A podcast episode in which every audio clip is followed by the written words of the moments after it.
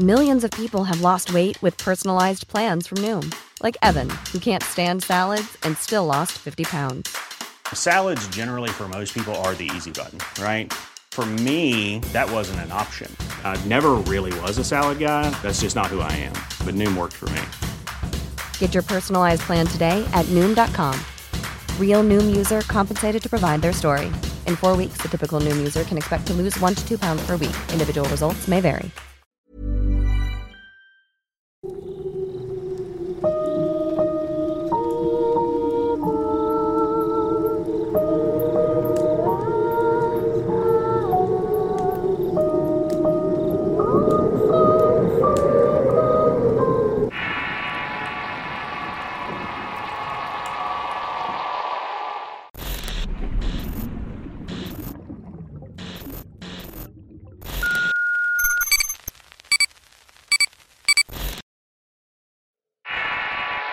El hombre del borreguito. Historia escrita y adaptada por Álvaro Ramos para relatos de horror. En el año 2020 todos sufrimos pérdidas de algún tipo. Algunos sufrieron la pérdida de algún familiar y otros la pérdida de sus casas. Y en mi caso tuve la pérdida de mi trabajo. Antes de eso yo trabajaba de mesero en un restaurante. No me iba mal y me facilitaba el hecho de poder proveer lo necesario para mi familia. Mi hija apenas tenía un año, mi esposa se dedicaba por completo a cuidarla. Pero al llegar la pandemia, los negocios más afectados fueron los que dependían de la gente. En este caso, los restaurantes. Mi liquidación duró poco, la situación era precaria y tenía que buscar la manera de llevar comida a la mesa. Así que un amigo mío me recomendó un nuevo trabajo. En un inicio no me interesaba, pero al pasar de un mes terminé por aceptarlo. ¿De qué se trataba? Pues era de cuidar un cementerio. Si bien los cementerios también cerraron durante la cuarentena, había que darles mantenimiento y para eso se necesitaba gente. En esas épocas era muy común y de hecho era casi un mandato oficial cremar los cuerpos, pero en la ciudad en la cual yo vivía no había crematorios. El lugar más cercano para cremar cuerpos estaba unas dos horas de camino por carretera, así que la gente seguía enterrando a sus muertos. Recuerdo muy bien el protocolo a seguir. Únicamente la familia más cercana se le permitía entrar y hasta es un número contado de personas.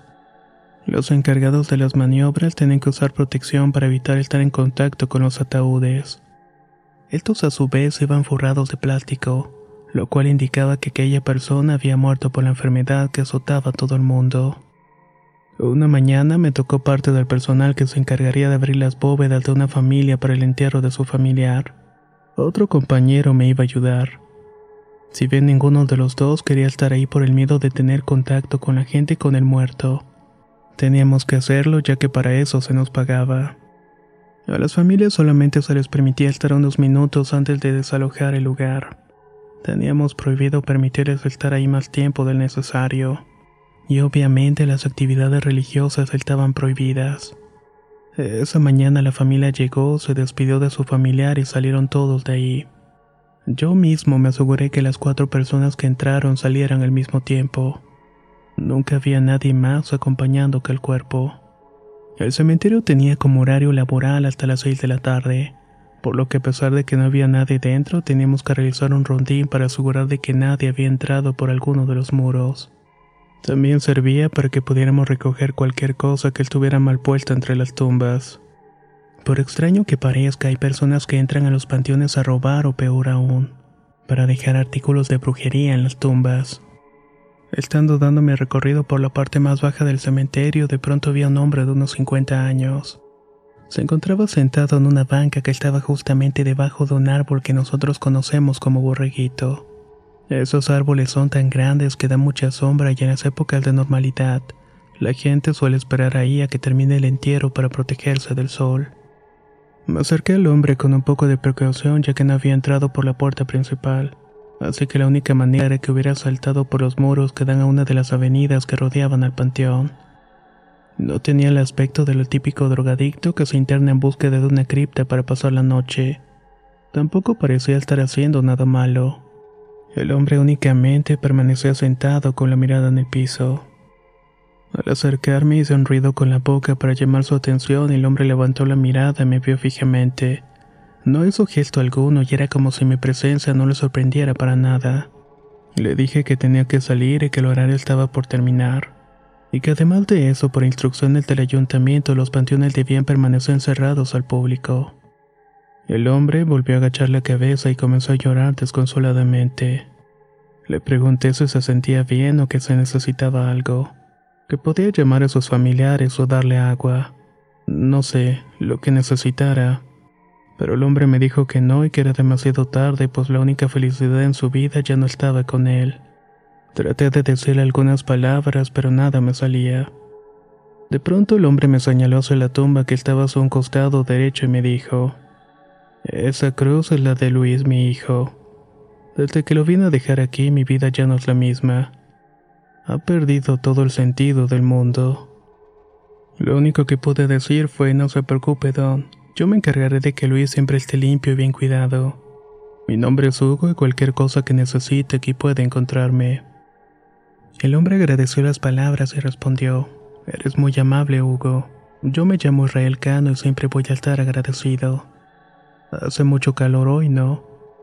Vi al hombre aflojar el primer botón de su camisa, lo cual me hizo pensar que tal vez necesitaba agua.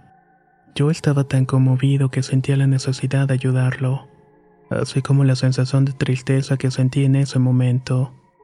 Era algo que no me puedo explicar y me sentía tan mal por ese hombre que de inmediato volví hasta la bodeguita donde guardaba mis cosas. Tomé una botella de agua que guardaba. Era julio y hacía un calor infernal en la ciudad. Regresé lo más rápido posible para acompañar al hombre y darle mi agua, pero al regresar a la banca del borreguito no había nadie. Volví a la entrada para despedirme de mi compañero y esa noche le tocaba quedarse a él. Me fui a mi casa y durante la cena no dejé de pensar en aquel detechado hombre. Mientras tanto escuchaba las risas de mi pequeña hija imaginándome cómo me sentiría yo si la vida me la arrebatara. Al día siguiente me presenté a trabajar como de costumbre. Mi compañero me dijo antes de irse que a las 11 iba a haber un servicio. La familia ya se había encargado de todo y que no había mayor problema pues este muerto no había fallecido por el tema de la pandemia. Así que se les había permitido entrar ocho personas y estar un poco más de tiempo. Solo asegúrate de que cuando se vaya no dejen baldes con agua. Más que nada por eso de los moscos. Esperé y al cabo de las horas llegó la familia. Los vi pasar con la carroza hasta la zona del famoso borreguito. Yo me dediqué a hacer las cosas que tenía pendientes a limpiar la entrada del panteón. Al cabo de una hora la familia salió de ahí con una visible cara de tristeza y decepción. Cerré las puertas nuevamente y me dirigí hacia la tumba para cumplir con las instrucciones que me habían dado. Era fácil saber cuál era la tumba pues habían dejado un hermoso arreglo de flores para despedir a su familiar. Al acercarme tuve la peor de las sorpresas que me pudiera llevar en la vida. La tumba que tenía las flores era la misma que había señalado el hombre el día anterior. Era la tumba de su hijo Luis. Me acerqué con precaución y por un momento sentí un mareo extraño. Al mover el arreglo de flores para ver bien el nombre grabado en esa lápida sentí un mazazo en la cabeza. Junto al nombre de Luis estaba otra lápida nueva con el nombre de Israel Cano. Salí corriendo de ahí con la esperanza de alcanzar a sus familiares, pero al llegar a la puerta todos habían marchado. Con el paso de los días investigué un poco más y pude conocer que una noche antes de que yo viera y hablara con Israel, el hombre se había quitado la vida en su recámara, debido a la profunda depresión que sufría desde la muerte de su hijo. Cuando lo encontraron fue la mañana en que yo lo vi llorando por su hijo en el cementerio. Ese año lo terminé trabajando en el cementerio y para el 2021 poco a poco se fue reactivando la economía. Esto me permitió regresar a trabajar como mesero.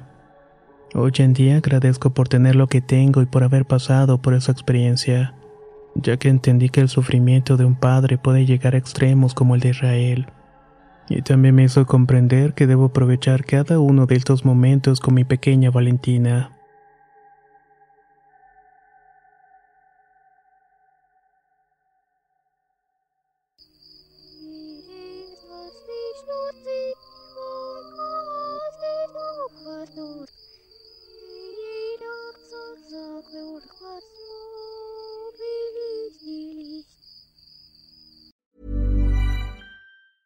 Hey, folks, I'm Mark Marin from the WTF Podcast, and this episode is brought to you by Kleenex Ultra Soft Tissues, your ally to help tackle your allergy symptoms this season. I love the change of seasons, but nobody loves pollen and all those other things floating in the air that make you sneeze during this nice weather. Kleenex Ultra Soft Tissues are hypoallergenic and allergist approved, so fight back against watery eyes and runny noses without worrying about irritating your skin. For this allergy season, grab Kleenex and face allergies head on. Even when we're on a budget, we still deserve nice things. Quince is a place to scoop up stunning high end goods for 50 to 80% less than similar brands. They have buttery soft cashmere sweaters starting at $50, luxurious Italian leather bags, and so much more. Plus, Quince only works with factories that use safe, ethical, and responsible manufacturing. Get the high-end goods you'll love without the high price tag with Quince. Go to quince.com/style for free shipping and 365-day returns.